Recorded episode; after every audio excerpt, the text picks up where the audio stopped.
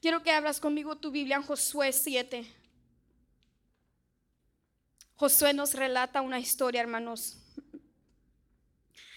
Capítulo 7 es muy conmovedora. En el capítulo 6, hermanos, vemos la conquista de Jericó, hermanos. Vemos cómo el Señor les dio una gran victoria al pueblo de Israel de una manera sobrenatural. Y cuando ellos van a Jericó, hermanos, el Señor les dio unas instrucciones muy específicas. Josué 7:1 comienza y, dice así: Pero los hijos de Israel cometieron una prevaricación, en cuanto al anatema. El anatema significa todo aquello, hermanos, que estaba prohibido. Dice, porque Acán, hijo de Carmi, hijo de Sabdi, hijo de Sera, de la tribu de Judá, tomó del anatema y la ira de Jehová se encendió contra los hijos de Israel. Había unas instrucciones específicas que el Señor les había dicho a José, que cuando tomaran eh, a Jericó y conquistaran a Jericó, este, ellos iban a literal, ¿cómo se, ¿cuál es la palabra? Destruir, por decirlo así, todo lo que no, el Señor les dijo, iban a agarrar los instrucillos de oro, iban a agarrar ciertas cosas que los iban a consagrar al Señor. Y el Señor les dijo, pero de estas ciertas cosas no tomes, porque están maldecidas, son ah, malditas. No vayas a tomar estas, estas cosas. Y Josué 7 comienza diciendo, ¿sabes qué? Los hijos de Israel cometieron una prevaricación en cuanto al anatema significa que hubo alguien que tomó de lo que el Señor les dijo, no es permitido que tomas estas cosas, hubo alguien que tomó de esas cosas, hermanos.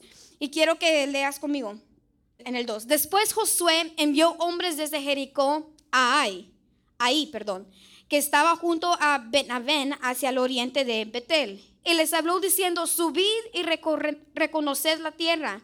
Y ellos subieron y reconocieron a Ahí. Y volvieron a Josué y le dijeron, no suba todo el pueblo, sino suban como dos mil otros mil hombres. Y tomaron ahí. No fatigues a todo el pueblo yendo allí, porque son pocos. Estaban diciendo, hey, no, tiene, no hay necesidad que todo el army, por decirlo así, vaya contra este pueblo, porque son pocos. Son pocos los que están en este pueblo de ahí. Nada más que suban dos o tres mil. Y subieron allá del pueblo como tres mil hombres, los cuales huyeron ah, delante de los de ahí y los de ahí mataron de ellos a unos 36 hombres y los siguieron desde la puerta hasta Sebarim y los derrotaron en la, en la bajada, por lo cual el corazón del pueblo desfalleció y vino a ser como agua. Entonces le, habían unos hombres que le dijeron, hey, no hay necesidad que, de que mandes todo el army, nada más manda unos cuantos porque el pueblo de ahí no es mucho, va a ser fácil la conquista. Pero cuando subieron esos tres mil hombres, hermanos, dice la palabra que el Señor, lo acabamos de leer, que los, ah, los, los de Israel huyeron, huyeron del pueblo de ahí, porque dijeron, oh my God, ¿qué está pasando aquí? Y los de ahí mataron como unos 36 hombres. Y tal vez se te hace una frase, una cifra, perdón, poca. Ah, nada más mataron 36. Pero tienes que entender que el Señor le había dicho algo a Josué. Le decía, ¿se acuerdan Josué 1.8? No temas, no desmayes, porque el Señor Jehová está contigo. Así como estuve con Moisés, también estaré contigo. El pueblo de Israel no sabía que era una derrota como esta, hermanos, que les mataran a sus hombres. Entonces Josué rompió sus vestidos y se postró en tierra sobre su rostro delante del arca de Jehová hasta caer la tarde.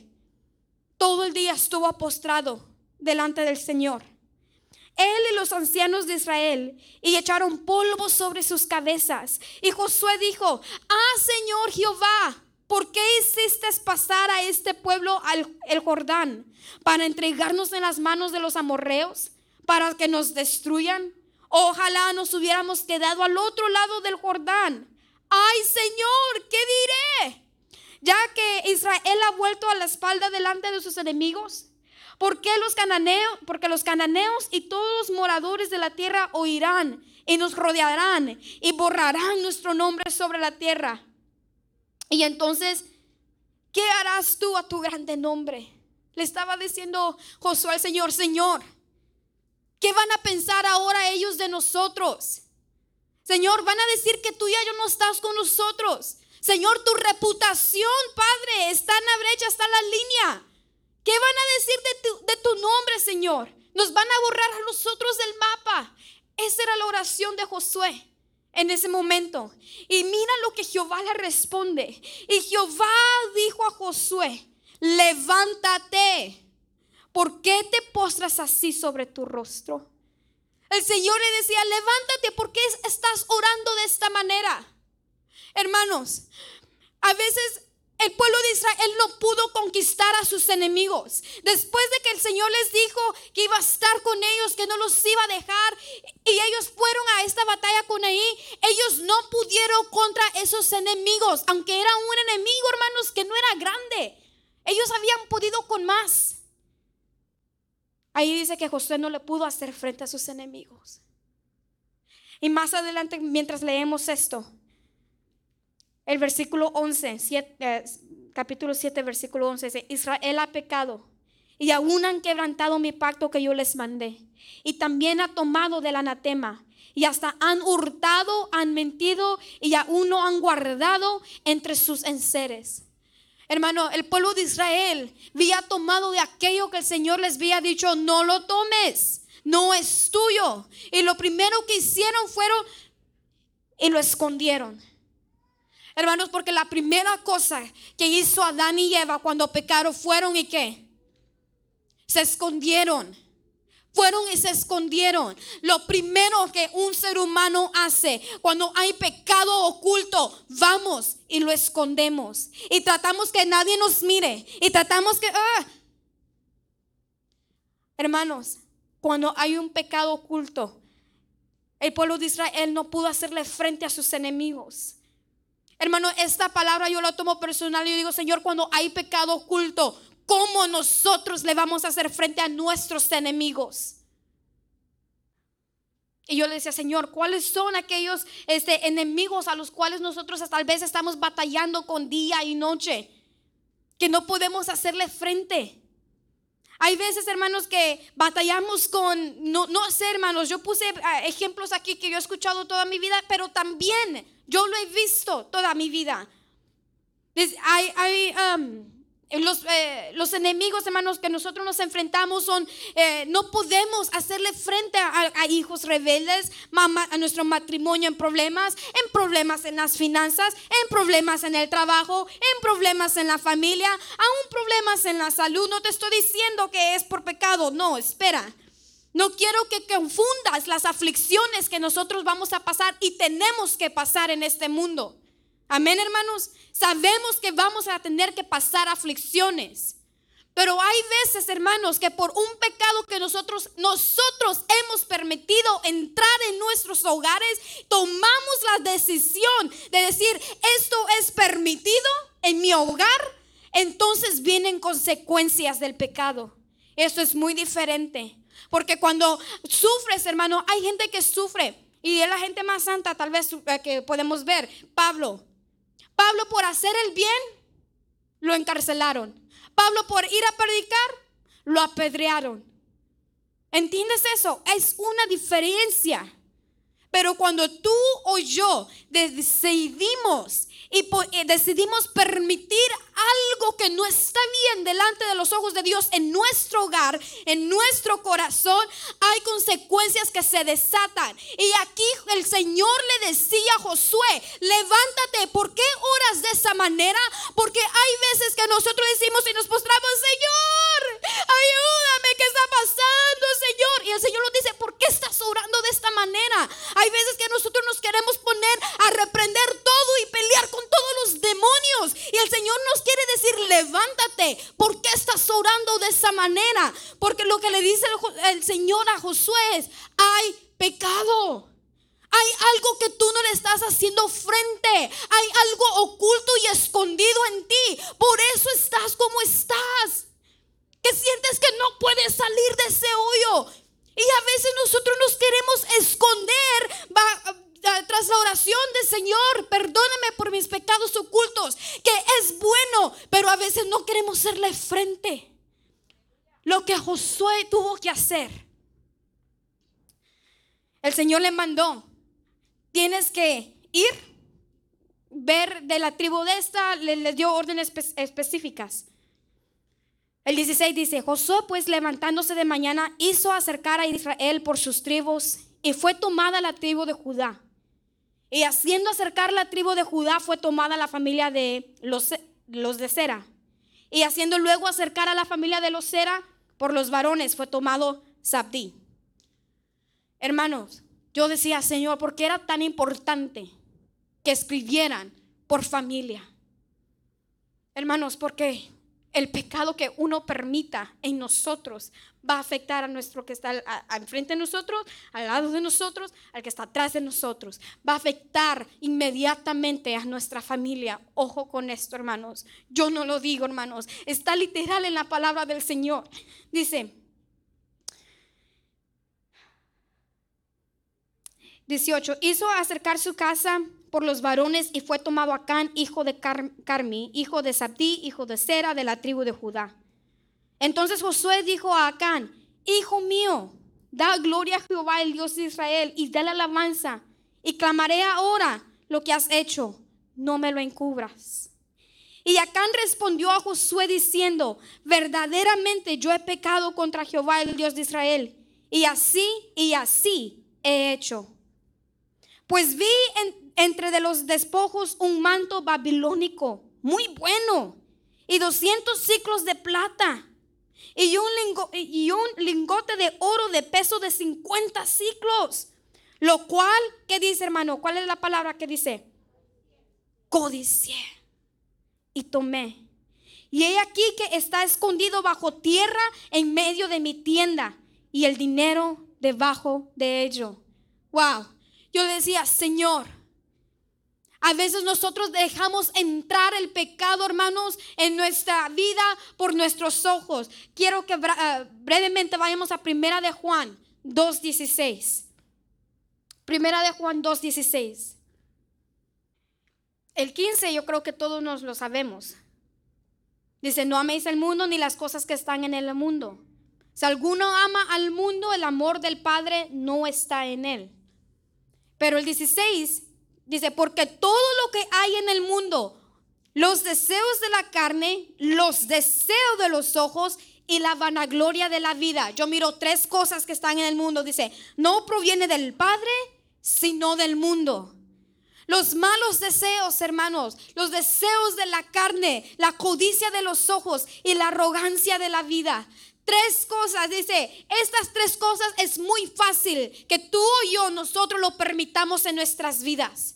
Porque los deseos de la carne es todo aquello que se siente bien, pero no le agrada al Señor. La codicia de los ojos, hermanos. Todo. Ayer estaba con mi hermana y estábamos viendo um, Netflix. Y todo el mundo mira Netflix. Todo el mundo se pone a ver un show y, ay, que está bien. Pero no hay ningún show, hermano. Nada que no tenga alguna clase de abominación contra Jehová. No hay nada, hermanos. Y hay veces que nosotros lo permitimos en vez de esquipearle o algo. Lo permitimos y dijimos, ah, es normal. Y hay cosas que nos parecen tan normales ahora en día. Nombra una. Hermanos, es tan normal ver ahora en día homosexualismo en cualquier parte. Tan normal. Y que lo aceptamos. Es tan normal que ahora en día nosotros vemos a los muchachos viviendo juntos antes de casarse. Normalísimo. Es tan normal que nosotros vayamos y, seamos, ay, nosotros, we're so ambitious. Somos bien ambiciosos y eso es bueno y eso es... Cuidado, es tan normal decir que queremos y vamos por más. Esa es una codicia de los ojos. Esos son los deseos de, la carne. La arrogancia de la vida, querer tener, querer ser alguien. Hermanos, la palabra del Señor dice procurar la paz con todos. Procurar la paz con todos, no procurar impresionar a todos. Algo muy diferente. Nosotros no podemos ir por la vida, hermanos, tratando de decir, soy esta persona. Disculpa, Soy tal persona. Hermano, los títulos, los, ah, todo eso se va a quedar aquí, hermano. ¿Para qué lo quiero? El Señor no me va a decir bienvenida, ministra ordenada. Claro que no. ¿Quién soy? Yo no soy nadie. Yo me identifico con una cosa y esa es que yo soy hija del Señor. Procura la paz. La arrogancia de la vida, hermanos. Los títulos. Lo que uno quiera aparentar ser se va a quedar aquí, hermanos. Pero si no hay arrepentimiento del corazón de estas cosas que nosotros hemos permitido, Hermanos, hay tantos, y perdón por lo que voy a decir, pero hay tantas personas que están permitiendo la pornografía en sus casas. Están permitiendo que estos dispositivos estén llenos de basura. Y yo no lo estoy diciendo por los que estamos aquí. No, hermanos, no me malinterprete. Pero de esa misma manera van y ministran. ¿Cómo? ¿Cómo podemos ministrar al Señor que es santo? Con un corazón lleno de perversidad. Perdón, no lo puedo decir. Pero yo le decía a los niños de Greenville, y son niños, y yo se los he dicho a ustedes muchas veces, a veces soy muy dura con ellos, y yo les decía, tú puedes llegar al altar siendo virgen, pero siendo persona perversa. Entiendan eso, hermanos. Porque Jesús dijo, ustedes son sepulcros blanqueados, pero adentro están llenos de huesos y de muerte. Hermanos, es muy, muy fácil, muy, demasiado fácil poder permitir que estas cosas pasen debajo de nuestro hogar, de nuestro techo. Muy demasiado fácil. Y nos encubrimos con la gracia de Jesús. La gracia de Jesús no hay que pervertirla. Porque cuando, hacemos, cuando conocemos la gracia de Jesús, el pecado nos da asco. Y le decimos no más porque yo vivo en la gracia de Jesús. Hermano, la gracia de Jesús hace algo en nosotros. Pero hasta que el pecado no se te haga un asco, decía una pastora, hasta que el pecado no se te haga un asco, no vas a poder apreciar la gracia. Hay tantos matrimonios, hermanos, que se les hace tan normal, que se les hace de lo más mm, no estar en comunión no estar el uno con el otro. Hay tantos hermanos que se les hace tan normal beber, de comer de más. Perdón, pero es cierto, hermano. Es un pecado perverso a la glotonería. Se les hace tan fácil y tan normal. Pero todo eso son malos deseos de la carne. Hermano, los malos deseos de la carne no están limitados nada más a la fornicación y la... ¿Cuál es la otra? adultera, adultero. No. Los malos deseos es todo aquello que nos trae placer en este mundo que no le agrada al Señor. Josué oró y Dios le responde, ¿por qué oras así? Hay veces que nosotros nos postramos y derramamos, y yo no lo digo, hermano, yo creo fervientemente en la oración. Yo creo fervientemente en la oración. Pero hay veces, hermanos, que en la iglesia americana occidental de este lado del mundo somos muy buenos para escuchar un mensaje y sentir la convicción del Señor y decir, wow, qué bueno, pero malísimos en tomar acción en ella. A veces queremos derrotar, como le decía, demonios, hermanos, y el Señor nos diga, nos dice, levántate y mira lo que hay y limpia. Y eso es más difícil a veces, se nos hace más difícil levantarnos y limpiar. Voy a seguir en Josué, si me pueden seguir. Josué, el 22 dice, Josué entonces envió mensajeros, los cuales fueron corriendo a la tienda. Y he aquí estaba escondido en su tienda y el dinero debajo de ello. Y tomándolo de en medio de la tienda, lo trajeron a Josué y a todos los hijos de Israel. Y lo pusieron delante de Jehová. Entonces Josué y todo Israel con él tomaron a Acán, hijo de Sera, el dinero, el manto, el lingote de oro, sus hijos, sus hijas, sus bueyes, sus asnos, sus ovejas, su tienda y todo cuanto tenían. Y lo llevaron todo al valle de Acor. Y, y le dijo Josué, ¿por qué nos has turbado? Túrbete Jehová en este día.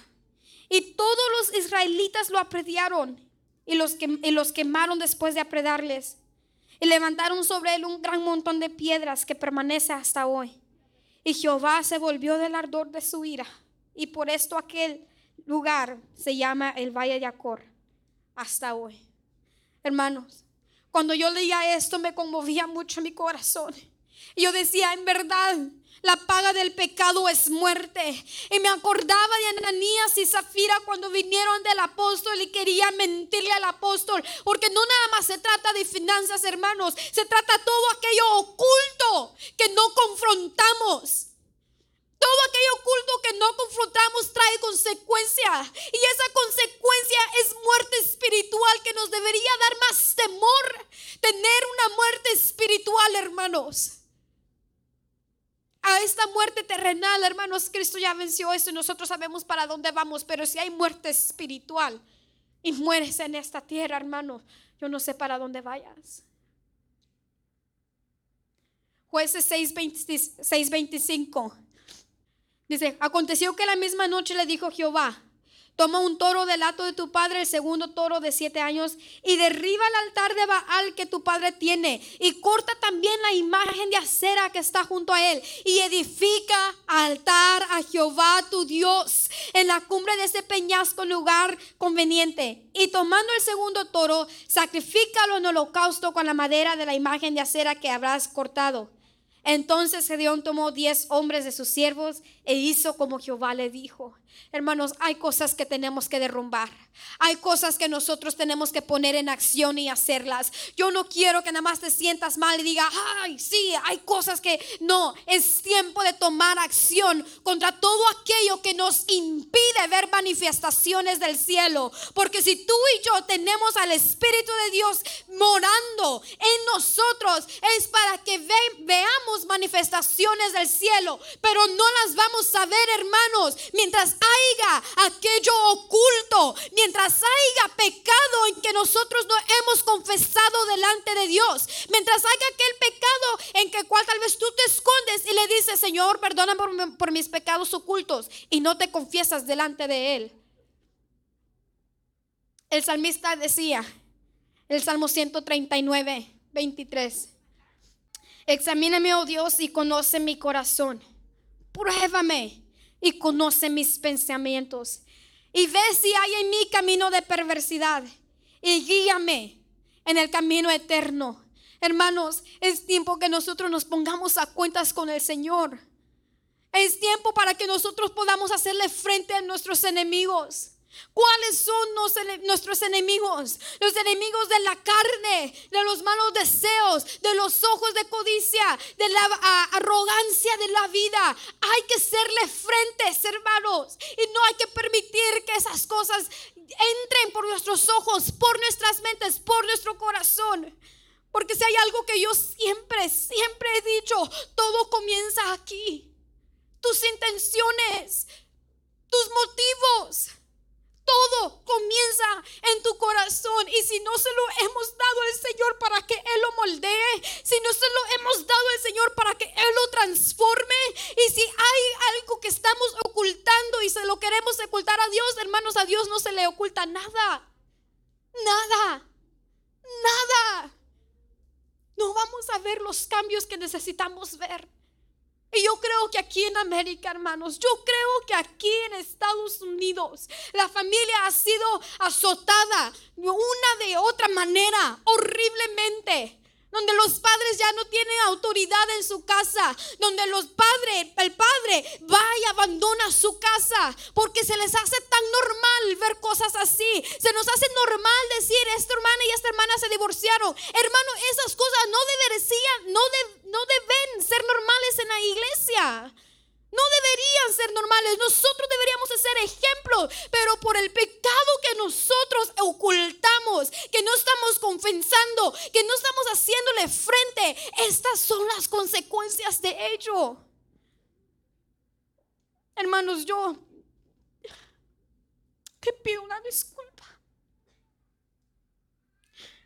Porque yo no soy quien para y yo no te juzgo. Yo no sé por lo que tú estés pasando. Pero algo que conforta mi corazón es que el Espíritu Santo Él nos convence de pecado, justicia, juicio.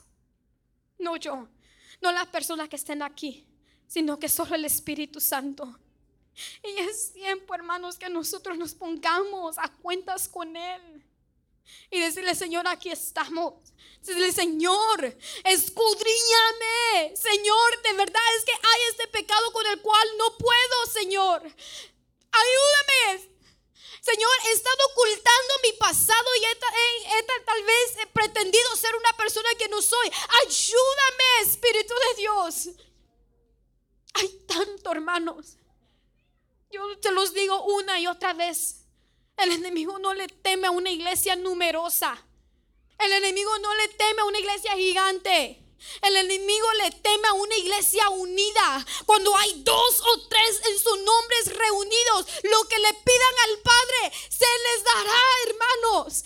Eso significa estamos completamente en unición, en unidad transparente, enfocados en una sola cosa. Pero mientras haya aquello oculto en nosotros, hermanos, no vamos a ver las manifestaciones del cielo.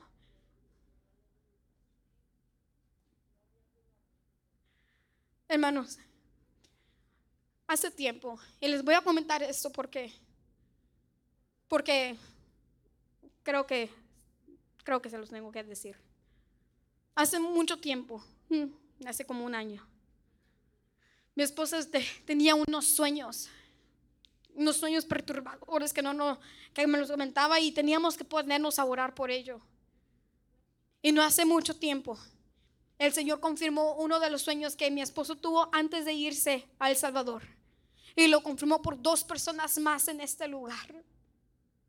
Y una sola cosa se nos venía, Señor, limpianos, límpianos. Ese sueño mi esposo miraba unas serpientes grandes que estaban en todos, en todos lados. Estaban en una casa y esas serpientes salían, querían devorar. Y ese mismo sueño fue confirmado por dos personas en este lugar. Hermano, yo no sé, pero el Señor nos está advirtiendo y nos está diciendo, limpia, levántate y limpia. No sé qué es lo que tú tal vez tengas que limpiar con tu familia.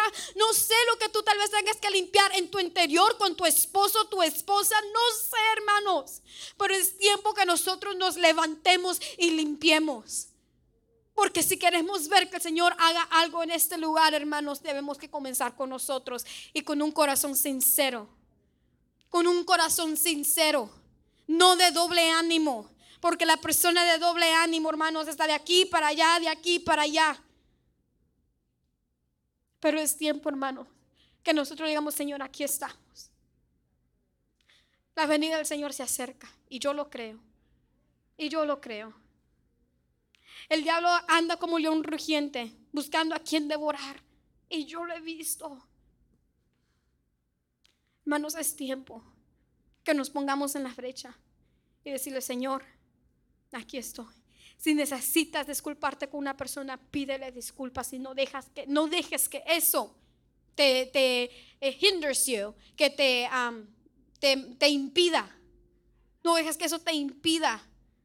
Si es necesario humillarse, es necesario humillarse siempre. Hermanos, yo les amo como no tienen una idea. Yo estoy tan agradecida con el Señor por traerme a este lugar. Yo no sé cómo, cuando a veces me pongo a pensar, yo digo, ¿cómo pasó todo esto? Pero le doy gracias al Señor porque Él sabe y Él escudriña y Él conoce. Y Él conoce el mañana. Él conoce lo que va a pasar, hermanos.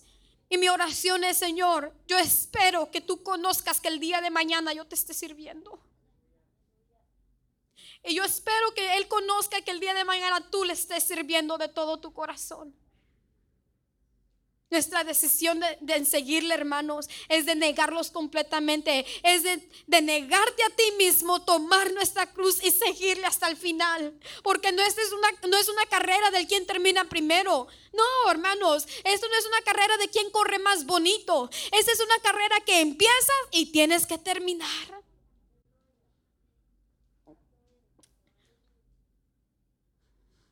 Examíname, oh Dios, y conoce mi corazón. Pruébame y conoce mis pensamientos. Y ve si hay en mi camino de perversidad y guíame en el camino eterno. Que esa sea nuestra oración diaria hacia Él. Que le queramos conocer, que le queremos estar constantemente día y noche en comunión con Él. Ese es mi deseo. Esa es mi oración para cada uno de ustedes. Esta palabra me confrontó a mí, hermanos, como no tienen una idea.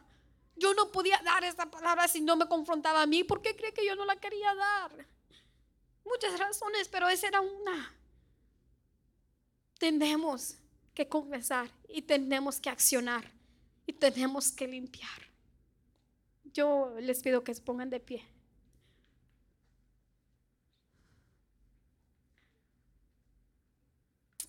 Espíritu de Dios, te doy gracias. Te doy gracias, Señor, porque tu palabra ha sido expuesta. Te doy gracias, Señor, por los corazones, Señor, en cual la, la, semilla haya quedado, haya, Señor, caído en tierra fértil. Te doy gracias por ello. Señor, examínanos, pruébanos. Señor, en este momento oro Así como en el día de Pentecostés, Señor, tú descendiste, Padre, y repartiste lenguas, Señor amado, de fuego a cada quien. Pero también, Señor, hubo algo en su interior que los impulsó a accionar, los impulsó, Señor, a un arrepentimiento, impulsó a proclamar las nuevas nuevas.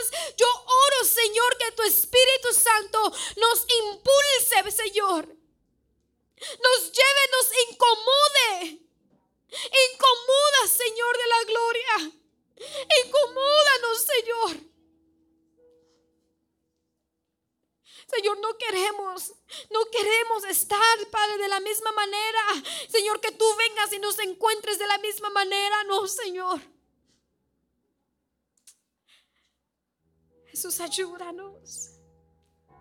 Señor, porque lo que los profetas deseaban era ver este tiempo.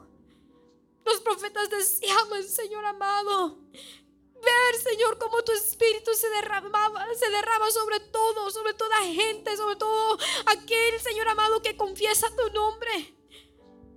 Y eso somos nosotros, Señor. Nosotros somos esos gentiles, Señor, que tú has adoptado. Te doy gracias, Señor.